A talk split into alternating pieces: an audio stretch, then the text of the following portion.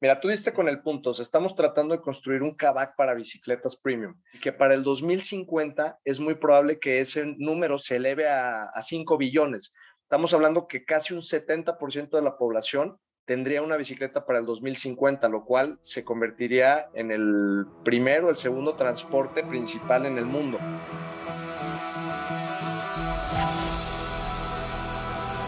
Hola, nuevamente bienvenidos a nuestro podcast Imparables, un podcast de arcángeles.com, una plataforma donde todos pueden invertir en startups.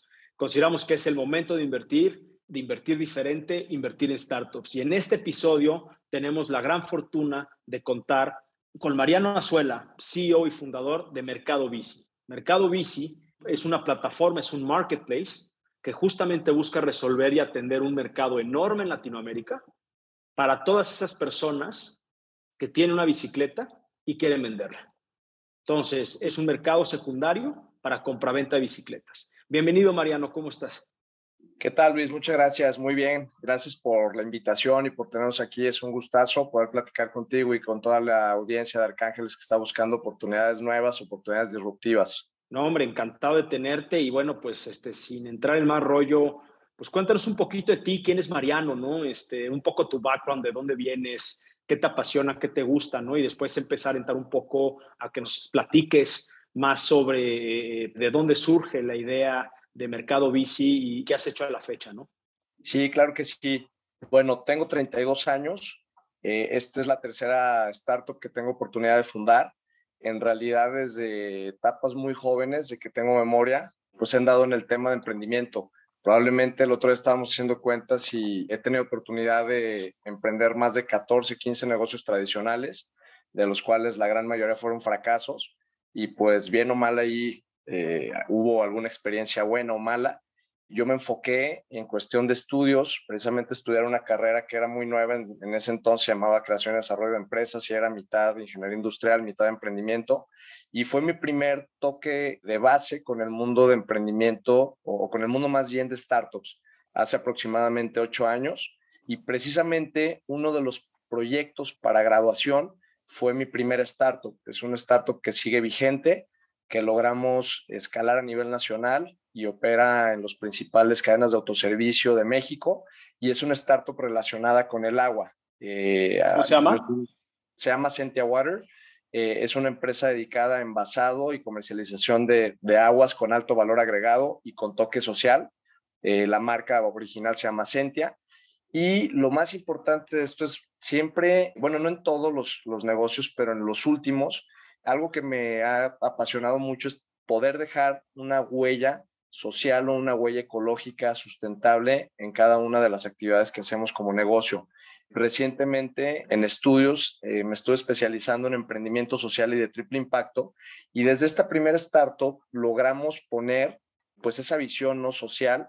Nosotros vendíamos agua y lo que quisimos hacer es dar acceso a agua potable a comunidades que no tenían acceso a agua y regalábamos con cada botella una semilla de árbol para que lo plantaras, dejaras tu huella verde.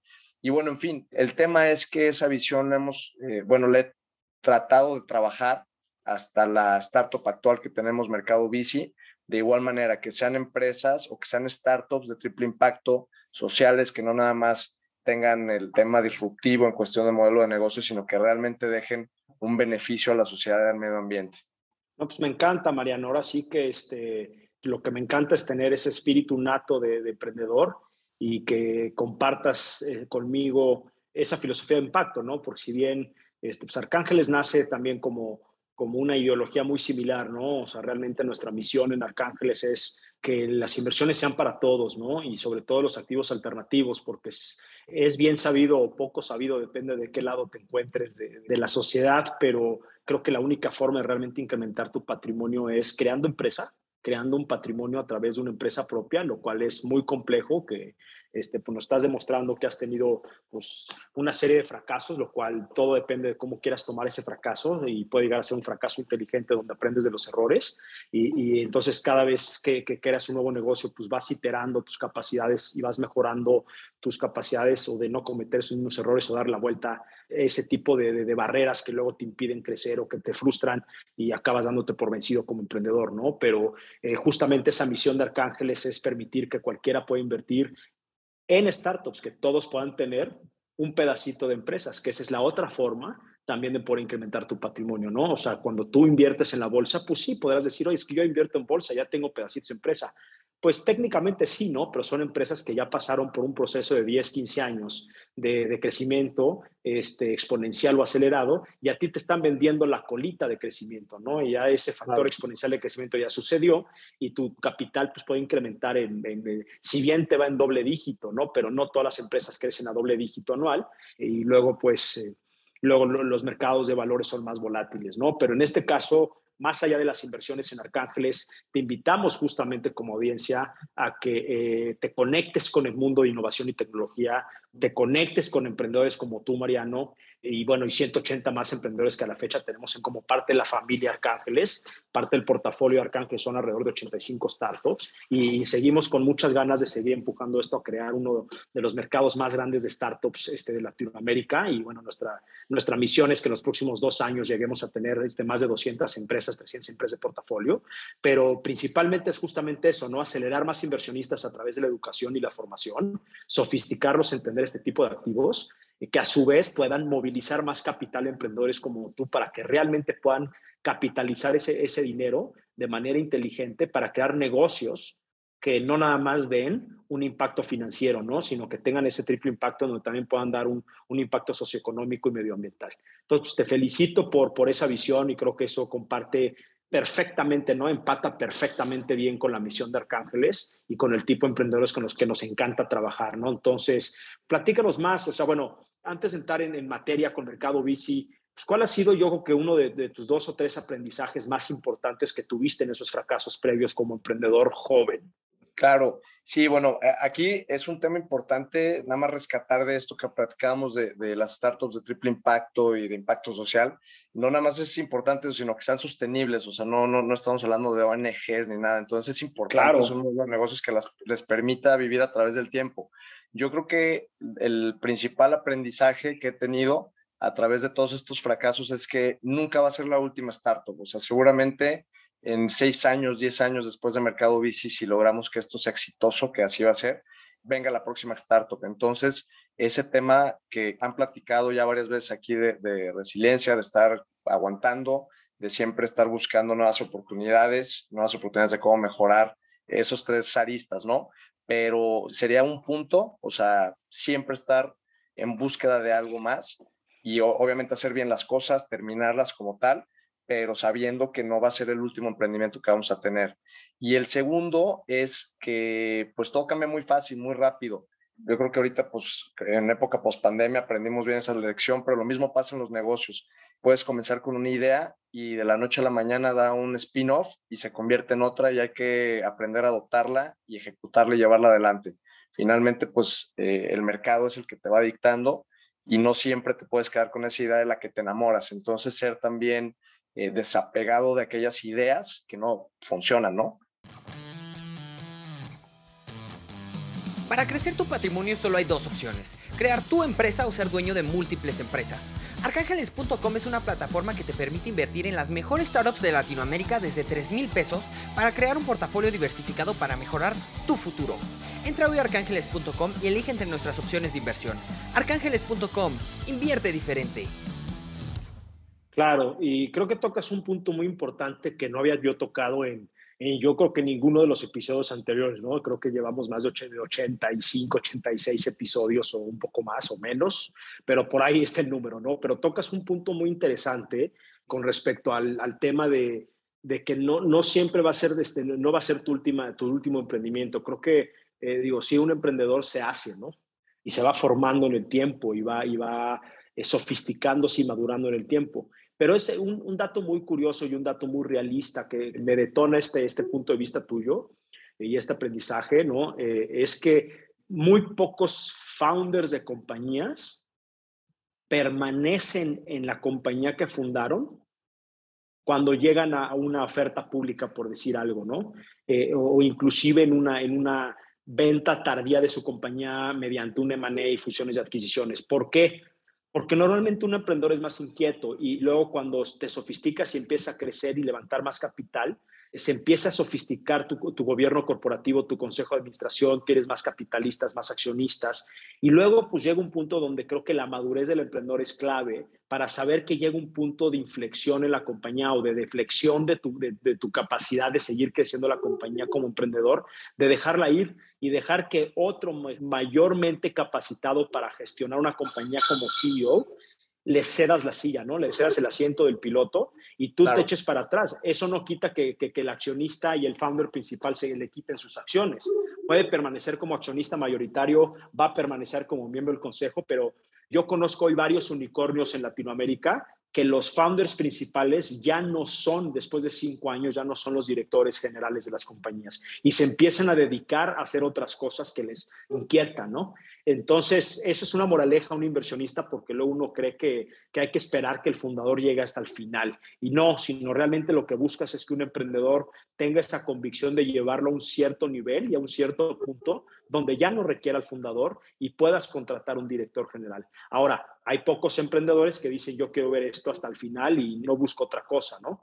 Pero por lo normalmente este, hay casos también que te, te remueven como, como founder porque ya no estás dando el ancho este, o porque lograste, provocaste algún, algún, no sé, algún este ambiente tóxico, como lo hemos visto en Uber y lo hemos visto en otras compañías, pero bueno, no está mal, bueno, se mueve uno, metes otro y luego, boom, metes otro, como otro boost cultural, ¿no? Pero me llamó mucho la atención ese punto y valía la pena este, resaltarlo porque creo que muchas de nuestras audiencias que aprenden de nosotros, emprendedores, de ustedes, emprendedores, y están formándose como inversionistas, es importante que al desarrollar ese juicio potencial como inversionista, sepas que, que un emprendedor no tiene que llegar hasta el final. Si bien quieres que el, emprendedor por lo menos esté 5 a 7 años en la compañía, ¿no? Para darle ese, ese, ese punto de crecimiento escalable hasta un cierto nivel donde ya la compañía tiene muy bien engranada, muy bien este, absorbida la cultura creada por el emprendedor, los sistemas, el producto, eh, ¿no? la visión de producto, la validación del mercado, ¿no? Entonces, este, gracias por compartirnos este, ese aprendizaje. Ahora sí, ¿Qué te llevó a crear Mercado Bici? Bueno, ya ha tocado ese tema tan importante. Eh, yo soy aficionado al ciclismo desde hace algunos años. Me gusta mucho el ciclismo de montaña, el cross country específicamente. Se me hace el más dinámico y menos aburrido y también pues de los más peligrosos porque en cualquier momento te, te puedes dar una buena caída. Y precisamente uno de mis cofundadores, que es el CTO, Andrei Torres, que es mi amigo desde kinder, pues también es ciclista, ¿no? Empezamos a rodar eh, juntos en época de pandemia, etcétera, y, la verdad yo nunca había rodado con él y pues somos amigos de toda la vida. Y recientemente tuvimos una mala experiencia con otro de nuestros amigos al que le robaron su bicicleta y la verdad es que tuvo un pésimo tiempo tratando en lo que lo trataba de recuperar, etcétera, porque pues generalmente son bicicletas de media a alta gama que no son nada económicas, son bicicletas arriba de 800 dólares o aproximadamente 15 mil pesos. Entonces, este, las básicas. Y bueno, fue aquí que como ciclistas pues nos dimos cuenta de dos de los principales problemas que casi todos los ciclistas aparentemente tenemos cuando menos una vez en la vida en Latinoamérica. Eh, y esto pues porque lo vivimos en carne propia y con nuestro amigo. Y aquí vimos que el, el primero de los problemas es que cuando queremos vender nuestra bicicleta, normalmente no existe un financiamiento para hacerlo entre los particulares. Es decir, si yo quiero vender mi bicicleta, muy probablemente se la venda a otro compañero ciclista, pero no es como que yo traiga en el bolsillo una terminal bancaria para darle meses sin intereses o hacer un sistema de buy now, pay later. Y pues lo vuelven una tarea muy tediosa. Y esto va de la mano totalmente con el segundo problema principal, que es el altísimo riesgo de fraude, de comprar ya sea una bicicleta robada o una bicicleta que esté en mal estado y que no trae garantía. Este tipo de fraudes generalmente ocurren en operaciones que se hacen en, Facebook Marketplace o, que se hacen con gente desconocida, ¿no? En donde no vuelves a ver tu dinero o no ves la bici o viceversa. Entonces, así sale la historia de, Mercado Bici. Aquí detectamos esta oportunidad y sobre todo porque pues el COVID detonó el número de ciclistas en las calles a nivel internacional y lo convirtió en una de las principales megatendencias que no es estacionaria, al contrario, va, va creciendo. Entonces eh, me junto con Andrei. Andrei es, es este, un ingeniero en sistemas y es un crack para todos los temas de programación. De hecho, él tiene una startup previa, Epcon, este, que se ha dedicado por más de seis años a, temas de programación con empresas muy grandes y le platico la idea y por la verdad es que los dos súper convencidos porque a la par estábamos viendo esta demanda enorme en las calles y es, y es una demanda que no se estaba pudiendo satisfacer este, porque la cadena logística al momento de, que empieza la pandemia pues se truena y es momento a dos años y medio después que la cadena logística no ha alcanzado a pues subsanar esa demanda. Entonces, ¿qué es lo que pasó? Que hubo este boom por bicicletas, la gente compró muchísimas bicicletas, muchos ciclistas ya no son ciclistas y tienen su bicicleta ya arrumbada, pero son bicicletas que no están teniendo salida precisamente por el tema de financiamiento. Y en la otra mano, la comunidad de ciclismo incrementó absurdamente en todos lados. Este año eh, se espera que, que la demanda en Latinoamérica cierre al doble con respecto a la de hace dos años, que fue de un incremento del 70% aproximadamente por bicicletas premium. Entonces, pues detectamos esta oportunidad, la platicamos, el equipo, pues yo ya lo tenía en mente desde que pensé en la idea, yo ya estaba pensando en mi CTO, en mi CMO, pues digo, André de toda la vida de conocernos, ya teníamos el desarrollo del producto y en, inmediatamente pensé en mi hermano, que es Gabino Azuela, es, es nuestro CMO, que es una mente súper creativa, lleva en industrias de desarrollo, de, de marketing y de creatividad este, más de 10 años entonces desde ahí visualicé el equipo, les platiqué, les entusiasmó mucho la idea, vieron la oportunidad de negocio porque la estaban palpando fin con fin, que nos íbamos a rodar, decíamos, ¿cómo es que no podemos despegar esto ya? Al principio era otra idea, entonces bueno, así es como nació eh, Mercado Bici, digo, hicimos este, algunos, este, algunos twists en el modelo de negocios, pero, pero bueno, salió de, una, de un dolor que vivimos en carne propia, ¿no? Eso, bueno, pues eso es este, clave, ¿no? Porque normalmente los emprendedores buscan resolver un problema propio, una, un dolor propio, ¿no? un dolor de cabeza propio. Pero ojo, aquí creo que este, e, es de sabios porque luego muchos emprendedores se, se, atascan y solo buscan resolver su problema, pero luego no, no se dan a la...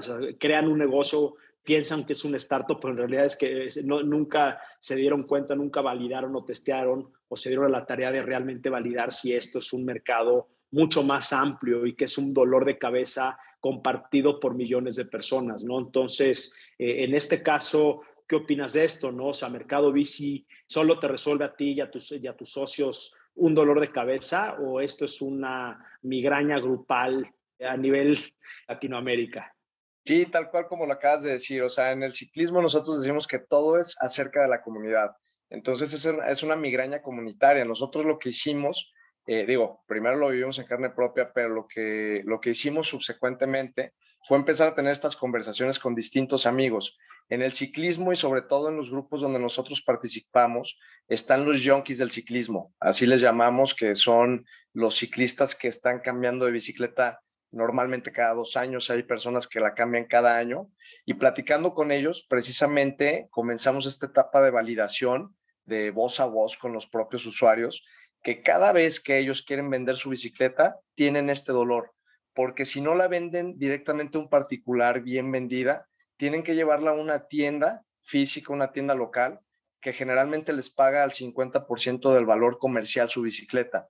Entonces, por un lado, pues tienen un poquito más de, confianza a venderla, pero por otro pierden demasiado.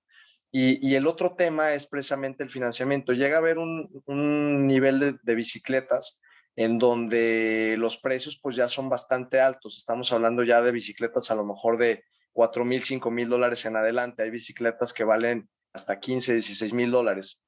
Entonces en ese tipo de bicicletas es muy difícil que alguien te la pueda comprar de contado, ¿no? Entonces aquí sí es un verdadero dolor el no poder contar con un financiamiento y pues un medio de pago o un medio de una plataforma de compra que te permita tener los dos lados, ¿no? La seguridad y el financiamiento. Entonces, esto viene a partir de muchas pláticas con varios grupos de ciclismo. Yo soy parte de tres grupos de ciclismo, diferentes amigos. Entonces, poco a poco fuimos validando estos problemas.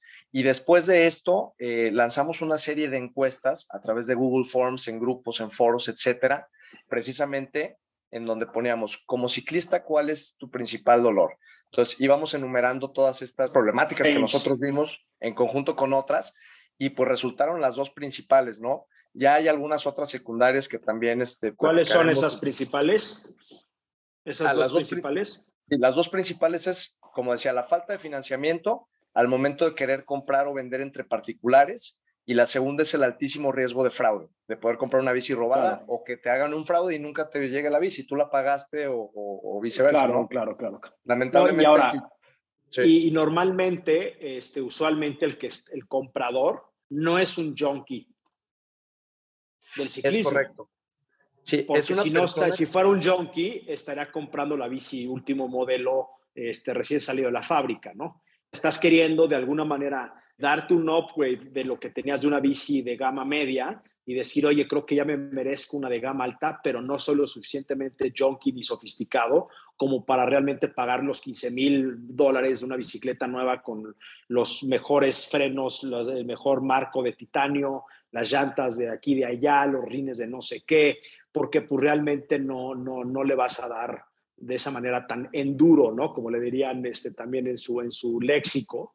Eh, pero más allá de eso, entiendo el punto, digo, pues ahí está. Entonces, realmente, por un lado, pues digo, ahí estamos tocando un poquito eh, una, el tema del, del, modelo negocio, que Mercado Bici, pues como bien lo dice su nombre, es un mercado de bicicletas, es un de mercado secundario, que al mismo tiempo que te resuelve el primer problema, automáticamente en poderte ayudar como vendedor y bueno, claramente como comprador, pues por la naturaleza, ser un marketplace, un mercado, de tener más este, audiencias para poder vender. Entonces le generas mayor liquidez al vendedor y mayor oferta al comprador para poder encontrar una bicicleta que se adecue a sus necesidades al mismo tiempo que le, le, simplificas la existencia al vendedor para poderle dar un financiamiento a un tercero desconocido que pueda comprar su bicicleta que le encantó, ¿no? Entonces, digo, metiéndote en estos foros y sabiendo que eres pues también un insider de esto, que también creo que es muy importante, digo, hablando en números, vamos, porque pues, si, si, extrapolamos tus grupos y donde se fueron a salir, donde ya no fue familia y amigos, sino ya te fuiste con terceros a validar,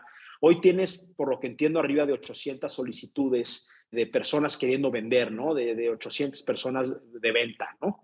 Eso, si le ponemos que un ticket promedio de que de 7 mil dólares valor de la bici, 6 mil dólares, ¿qué valor le ponemos eso? Pudiéramos ponerle 3 mil dólares ahorita para yéndonos bajito la mano de valor promedio ahorita, para no irnos tanto a, los, a las más altas ni a las más bajas. Ahorita tenemos casi 800, la semana antepasada teníamos poco más de 600 y de hecho tuvimos que parar la campaña de te compramos tu bici porque llegó un punto de donde ya era una demanda de la gente de vendernos su bicicleta que dijimos... Pero, pero, creo que eso, eso que hiciste, se, eh, digo, como yo lo conozco, es un smoke test. Sí, claro. Hiciste una, hiciste una prueba de humo, ¿no? Y dijiste, a ver, yo compro bicicletas y ¡pum! Se te dejaron venir demasiadas personas, ¿no? Eso no quiere decir que, que aquí vas a terminar de cumplir. Ahora, hiciste bien en frenarla, porque si tú continúas vendiendo la promesa de comprar bici, pierdes credibilidad en un cierto punto de decir, oye, dijiste que me la comprabas, pero no me la compraste.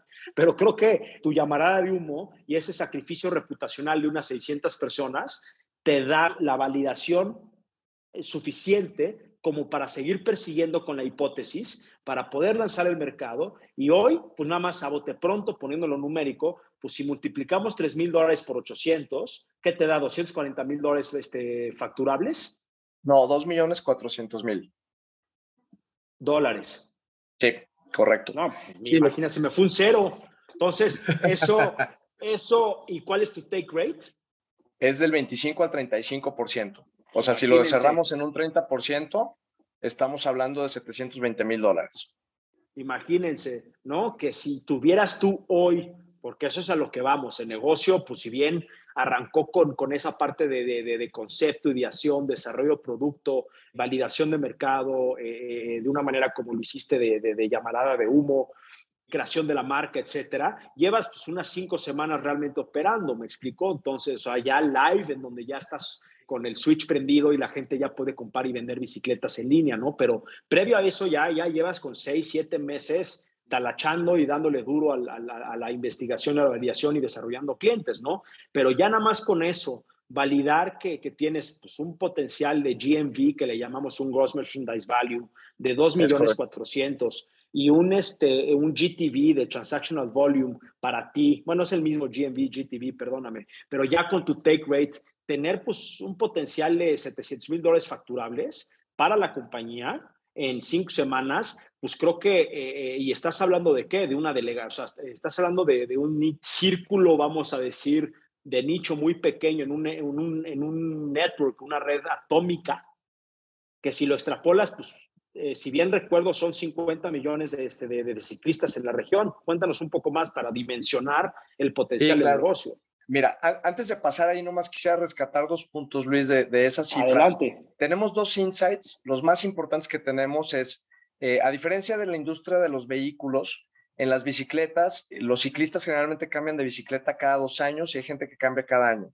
Pero el más poderoso que encontramos es de todas estas personas que quieren vendernos su bicicleta, descubrimos que el 65% es porque quieren cambiar de bicicleta, quieren comprar otra.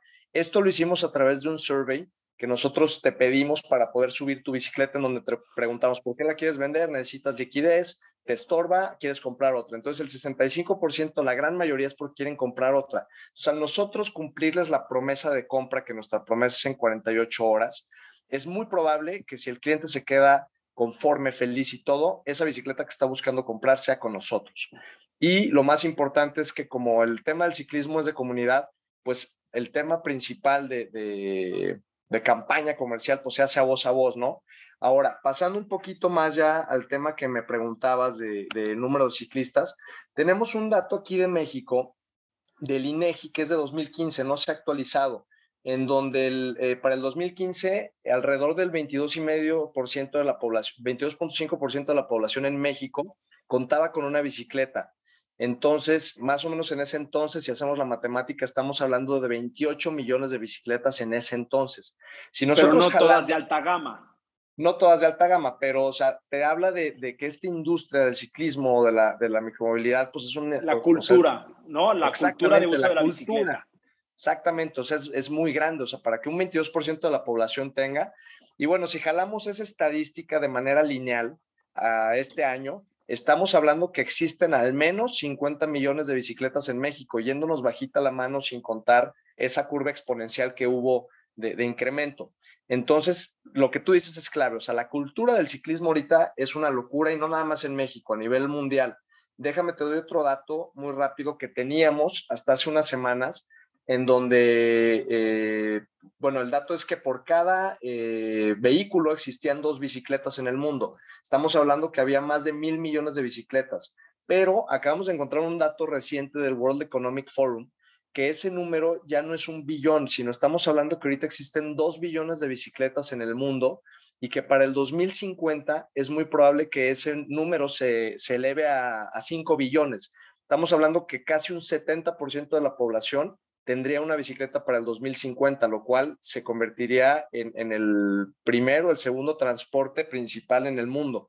Entonces, sí, el tema cultural per se de la bicicleta es un tema que está eh, pues en crecimiento total y la gente cada vez está adoptando más este medio de transporte al ser pues el medio de transporte más, más este, ecológico y sostenible.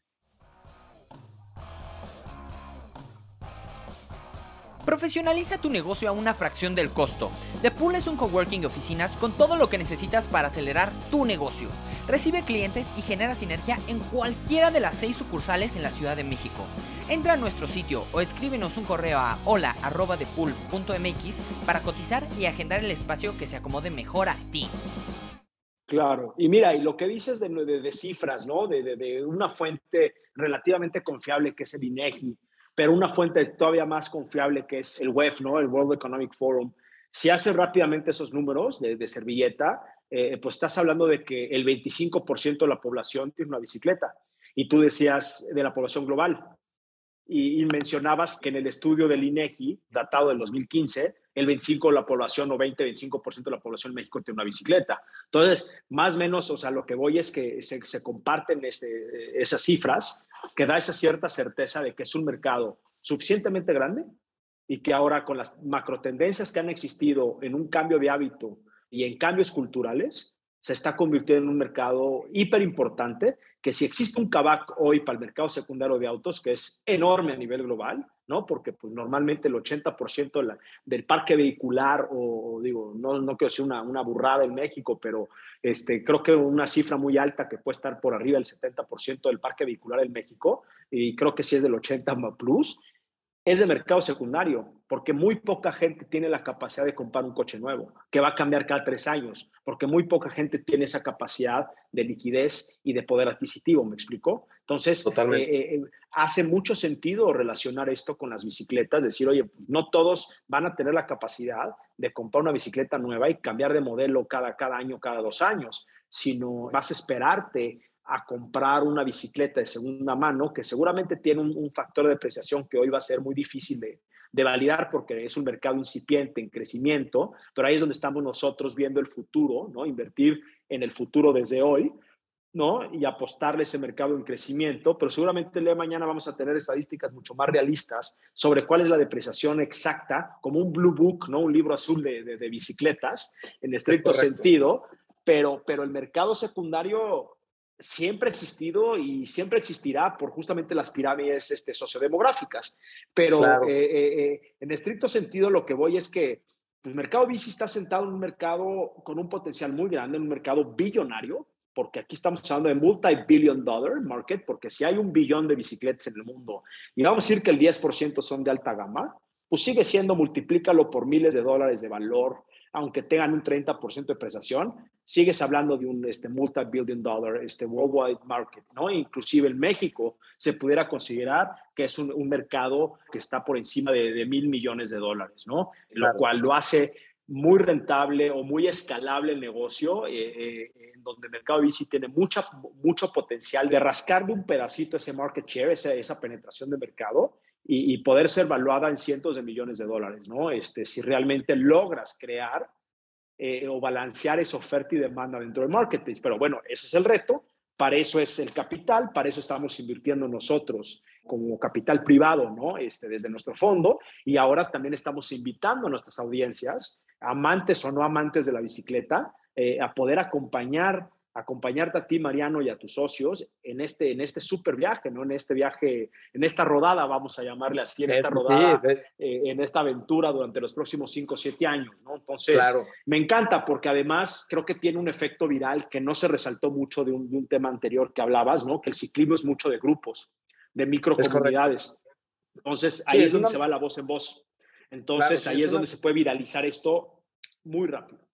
Exactamente, si eso es lo que buscamos, o sea, tanto en Arcángeles, o sea, buscamos que nuestros inversionistas sean ciclistas para que puedan, pues obviamente esparcir la voz y buscamos una campaña más inteligente que sea de voz a voz en donde el mercado bici les dé una, un buen user experience y a su vez pues los propios ciclistas vayan.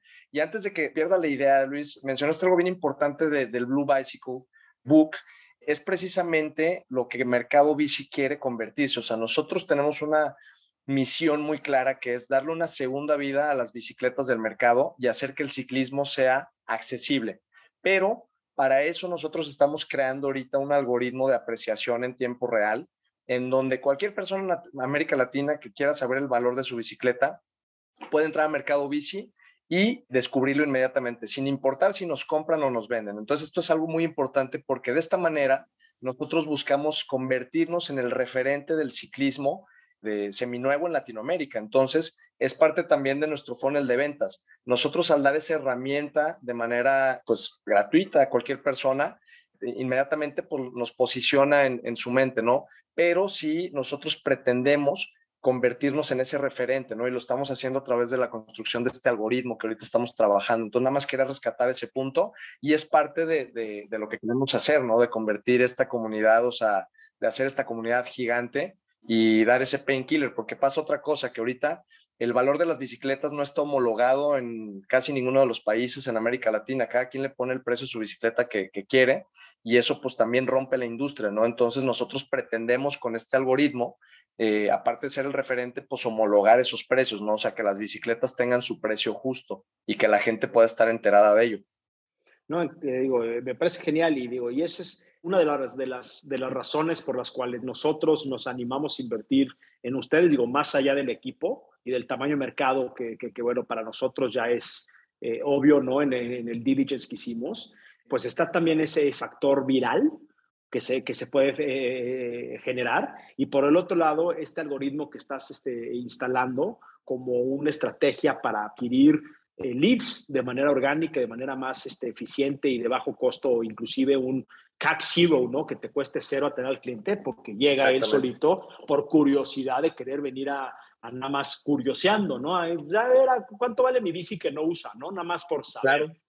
Y, de repente, este, con un, con, un, mínimo tropiezo, este, ya le hiciste una oferta o ya le hice una oferta a alguien más o, o ya le escribiste a decir, oye, ¿te importa si la publico y la pongo a la venta? Este, y listo, me explico. Entonces creo que tiene un efecto muy interesante de monetización, de, de, go to market, ¿no? De lanzamiento a mercado. Y creo que estamos sentados en un, en un mercado, si digo incipiente, no digo es que no exista.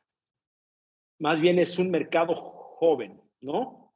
Correcto. Este, pero que yo creo que esto va a tener, o sea, tiene una capacidad enorme por los, los, datos y las cifras que yo, que muy poca gente se había dado a la tarea de investigar y de realmente ponerlo o aterrizarlo en un modelo de negocio. Y como conclusión a mi punto es, si Kavak lo logró en un ambiente de coches, ¿por qué Mercado Bici no lo pudiera hacer a su proporción y dimensión en un mercado de bicicletas? Y tú que sabes que el día de mañana Kavak se expande también a un mercado secundario de otro vehículo de movilidad del ser humano, ¿no? Y te compre.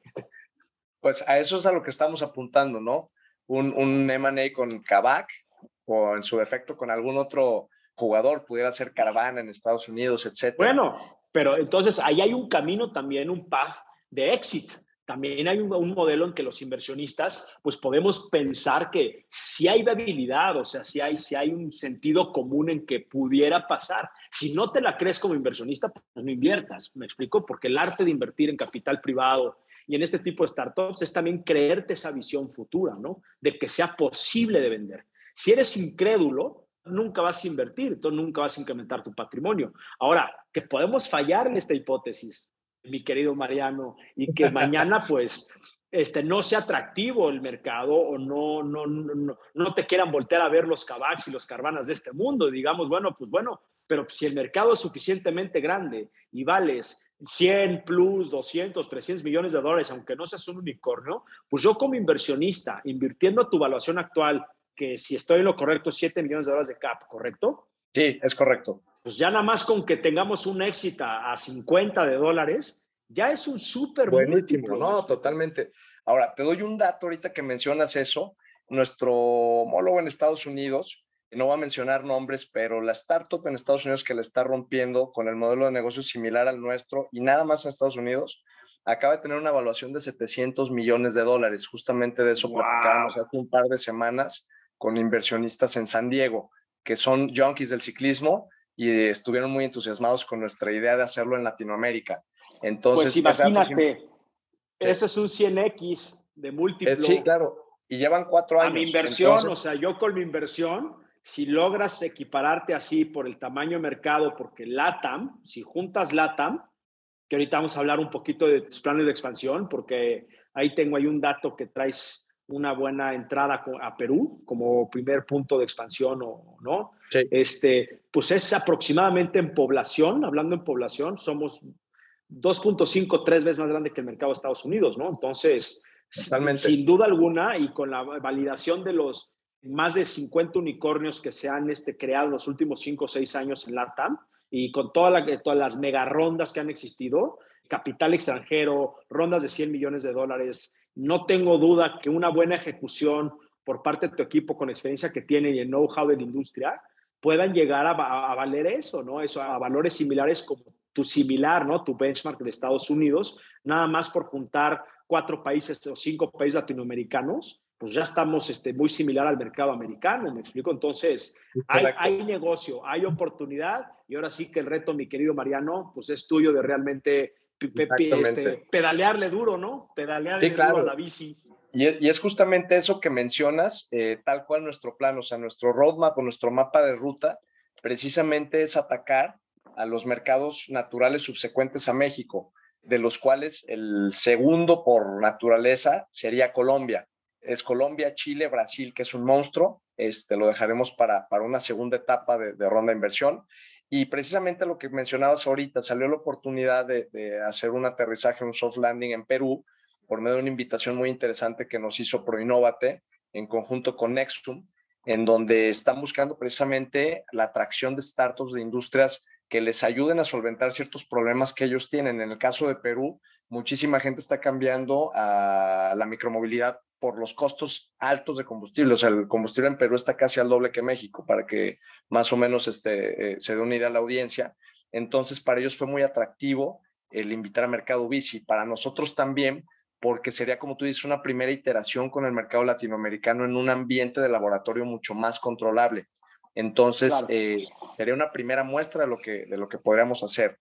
Entonces, sí, nuestro plan es ese, o sea, tener presencia por lo menos en esos cinco países en Latinoamérica y con eso buscamos tener un nivel de transacciones, cuando menos de 10 mil transacciones de manera mensual y llegar a una evaluación muy similar a la que estamos hablando o inclusive mayor. Estamos hablando que el tamaño de mercado de ciclismo en Estados Unidos es de 9 billones nada más, no es un mercado tampoco estratosférico.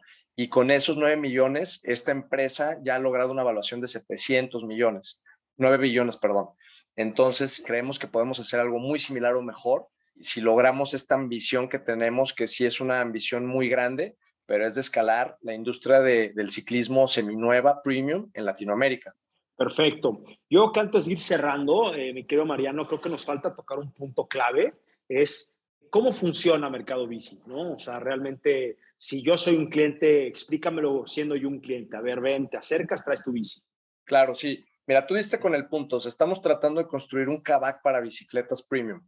Si tú eres un cliente y quieres vender tu bicicleta, puedes entrar en www.mercadobici.com.mx, en donde en la sección de quiero vender mi bici puedes registrarla en cuatro o cinco pasos, subes las fotografías, pasas un proceso de validación que es muy importante mencionar para que nosotros verifiquemos que la bicicleta no es robada o de una procedencia dudosa. Este proceso de validación es subir tu factura de origen. En caso de que no la tengas, te vamos a solicitar subir cinco o seis fotografías donde se vea tu cara rodando la bicicleta. Casi todos los ciclistas tenemos cuando menos unas 100 fotografías nuestras rodando y tu documentación oficial. De esta manera podemos estar casi seguros en un 99% de que la bicicleta...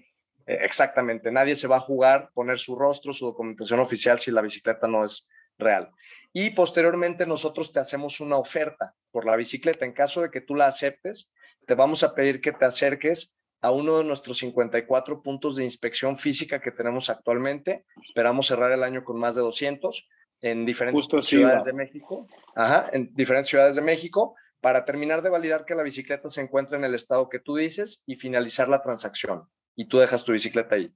En el caso contrario, que tú estés buscando una bicicleta ya sea seminueva eh, premium o una bicicleta nueva, que ahorita te platico rápido de eso, es el mismo caso. Entras en, nuestro, en nuestra tienda, seleccionas la bicicleta que más se adecue a tus necesidades, tu bolsillo, etcétera, y la puedes adquirir ya sea pagando de contado con una tarjeta o bien puedes hacerlo a través de financiamiento. Aplicas muy fácil ahí mismo en nuestra página para un financiamiento dependiendo del monto de la bicicleta que te deben de estar resolviendo de manera muy breve y eh, para el tema de la entrega te la podemos enviar directamente y tú la ensamblas. La idea es que tengas una experiencia como si vas a una agencia de seminuevos, que casi casi abres la caja y la bicicleta huele a nueva. No, es un turnkey solution. Exactamente. O bien te la podemos entregar en alguno de estos mismos este, checkpoints que tenemos ya armada, o sea, para que no tengas Creo que eso es clave, ¿no? Claro. Justo inventar en ese tema, ¿no? Porque por un lado, esa, esa atracción que si bien no se demuestra tan tangible en un tema de ventas al día de hoy, pero es crucial y clave como parte de la atracción intangible, que yo le llamo atracción intangible, que luego a veces inversionistas pierden de vista y, lo, y buscan nada más esa parte transaccional monetaria, el construir un marketplace no es fácil porque hay que construir la oferta y la demanda, ¿no? Y hay que y es como crear dos negocios a la vez, porque hay que tener bien el proceso de venta y las y reducir el mayor los mayores puntos de fricción para la venta como para la compra, ¿no? Entonces, en este caso, clave lo que este, esa asociación que hicieron con Sunspeed, en donde hoy tienen pues, esos 54 puntos físicos que te sirven, por un lado, obligar o, bueno, más bien ofrecerle al vendedor, decir, llévame la cana más para yo terminar de darle un check-up final antes de darle la certeza al cliente que la va a comprar de que todo está en orden, ¿no? Y por el otro lado, le estás dando la flexibilidad al comprador de decir, oye, pues acércate a tu, a tu punto de venta más cercano, si quieres verla también primero antes de, de darle el último clic de compra, o recogerla en sucursal cómo o porque no quieres tú ensamblarla en tu casa porque va a venir desarmada, ¿no? Entonces, digo, eso es clave y, como, conclusión del tema es que pues, el producto no nada más es la plataforma, el producto es holísticamente toda esa propuesta de valor, cómo entregas el valor a tu cliente y creo que esto de los puntos de venta es clave, que a la larga eso es una defensibilidad es un moat, como le llamamos este, en el mundo de startups, este, eh, es un as bajo la manga que te vuelve más difícil de replicar, porque en la medida en que tú crezcas y siembres más puntos de venta, un competidor, un nuevo entrante al mercado, le puede costar mucho más trabajo abrirse de esos puntos de venta que lo que tú ya creaste. Y eso puede tomar más tiempo en lanzar. Entonces, a veces, audiencia e inversionistas no se dejen llevar por decir es que no ha vendido mucho, porque ahorita nada más este, vamos a tocar un tema de que, bueno, lo que han vendido en el último mes nada más de, apertura, este, si no es muy significante para el negocio, lo que sí es punto a considerar y a respetar es que Mariano y su equipo pues ya cuentan con la infraestructura suficiente en este punto del tamaño de compañía para poder escalar ahora sí, enfocarse en la parte comercial y empezar a sembrar la demanda ya sembraron la oferta, ahora es atraer la demanda para empezar a monetizar y darle liquidez justamente a este mercado bici, ¿no? Este mercado de bicis. Y nada más para, para tocar ese punto, realizaron este primer lanzamiento de la plataforma ya oficialmente la primera semana de septiembre, ¿no? Y en ese mes, ¿cuánto vendiste? Sí, bueno, en realidad fue la segunda semana, la primera fue de festeo, fue a finales de la segunda. Llevamos, bueno, en ese mes cumplimos poquito más de 20 mil dólares, actualmente llevamos poco más de 22 mil dólares, en realidad han sido Pero eso ya es de comisiones. Eso ya es ingreso para la compañía, ¿no? Ya es la comisión. Correcto, pero el tema es que como nuestro ticket promedio es alto, bueno, no tan alto comparado como con un coche, con pocas transacciones podemos este, llegar a tener ese gross merchandise value que, que mencionabas. Y la verdad es que nosotros esperamos ahorita para cierre de año, cuando menos cerrar con alrededor de 140 bicicletas extra vendidas.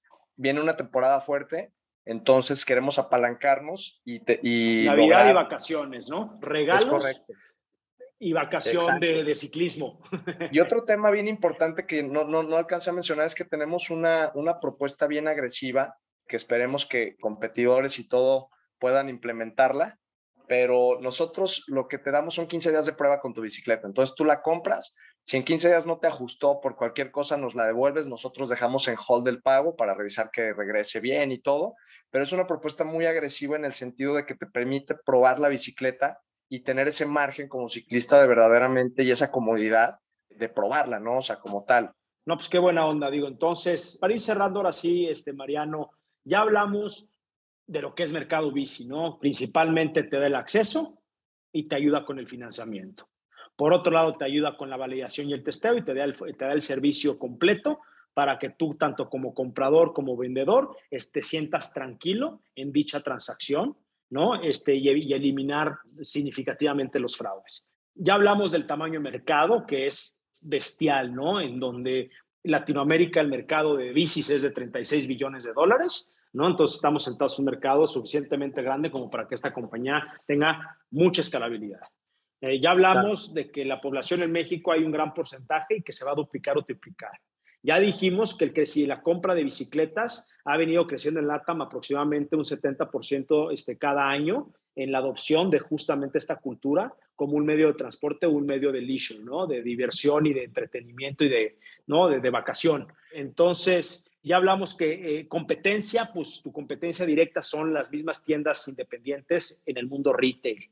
¿no? Ya hablamos las diferencias y lo que hace Mercado Bici diferente es justamente este algoritmo que te ayuda a evaluar tu empresa, que estás trabajando con ese eh, inventario y crear una, base de datos enorme de todas las bicicletas eh, existentes en el mercado y las nuevas que salgan de nuevos modelos con las diferentes marcas que fabrican dichas bicicletas para poder crear este inventario y que puedas evaluar tu bicicleta en tiempo real, ¿no? Y finalmente, nada más como un dato curioso este, del mercado, normalmente, eh, digo, hace 50 años la producción de bicicletas y de coches era la misma, ¿no? Las tendencias han cambiado y hoy, nada más actualmente, para dejarles ese dato final del tema de mercados, se producen el doble de bicicletas que coches. Es correcto. actualidad, ¿no? Y, y finalmente, bueno, hablando del tema, Tu expansión, ya también hablamos, pretendes irte como principal mercado de expansión Colombia. Tienes esta invitación por parte de Perú, que bueno, pues si te va a abaratar los costos de lanzamiento y te va a permitir también testear en mercados más pequeños, qué bien, ¿no? Increíble. Y el uso del capital, ¿estás levantando al día de hoy un millón de dólares? Sí, estamos levantando un millón de dólares en esta ronda presemilla. Eh, un post-money de 7 millones de dólares de cash. Correcto. Hoy ya tienes el 40% de la ronda. Comprometida. Comprometida. Entonces, señores, anímense a invertir diferente, anímense a invertir en, en el mercado VC, en una super startup con mucho potencial. Recuerden que viajan acompañados, que no es su único capital lo que Mariano ya tiene en la mesa y que, y que no tengo duda que va a lograr cerrar su ronda próximamente para tener el capital suficiente para poder ejecutar el plan que nos ha presentado. Si quieren conocer más detalles de la compañía, profundizar un poco en el tema, los invitamos a revisar el investment memo en arcángeles.com. Eh, si no eres inversionista todavía, pues te invitamos a que crees tu perfil y acreditarte en menos de 10 minutos y estar listo para invertir en el mercado bici. Y finalmente, Mariano, ¿qué te hace a ti imparable? Bueno, Luis, a mí y a mi equipo, o sea, hablo por los tres, tenemos hambre y tenemos ambición. No nada más de crecer una compañía a niveles altísimos y meternos lana, sino de tener un impacto social y un impacto sustentable. O sea, ese es el hambre que tenemos y lo que nos hace imparables y esa ambición también. No, me encanta tu filosofía y bueno, para ir cerrando, agradecemos a todos su tiempo y habernos escuchado en otro episodio más de Imparables, un podcast de Arcángeles. Aquí lo tienen, Mariano Azuela, muchas gracias. Una compañía que nos parece increíble, Mercado Bici, que además cuenta con unos asesores de primer mundo, ¿no? Como Seth Siegel, cofundador de Starbucks, nada más y nada menos, ¿no? Irán Valdés, el CFO de Rappi, fueron acelerados por manos aceleradora en, en, Silicon Valley. Eh, en fin, entonces, comienza a invertir diferente. Te agradecemos mucho, Mariano. Gracias por estar con nosotros. Al contrario, gracias a ustedes. Saludos. Buenísimo, invierte diferente, invierte en tu futuro, invierte en Mercado Bici. Nos vemos a la próxima. Soy Luis Barrios, fundador de arcángeles.com. Muchas gracias.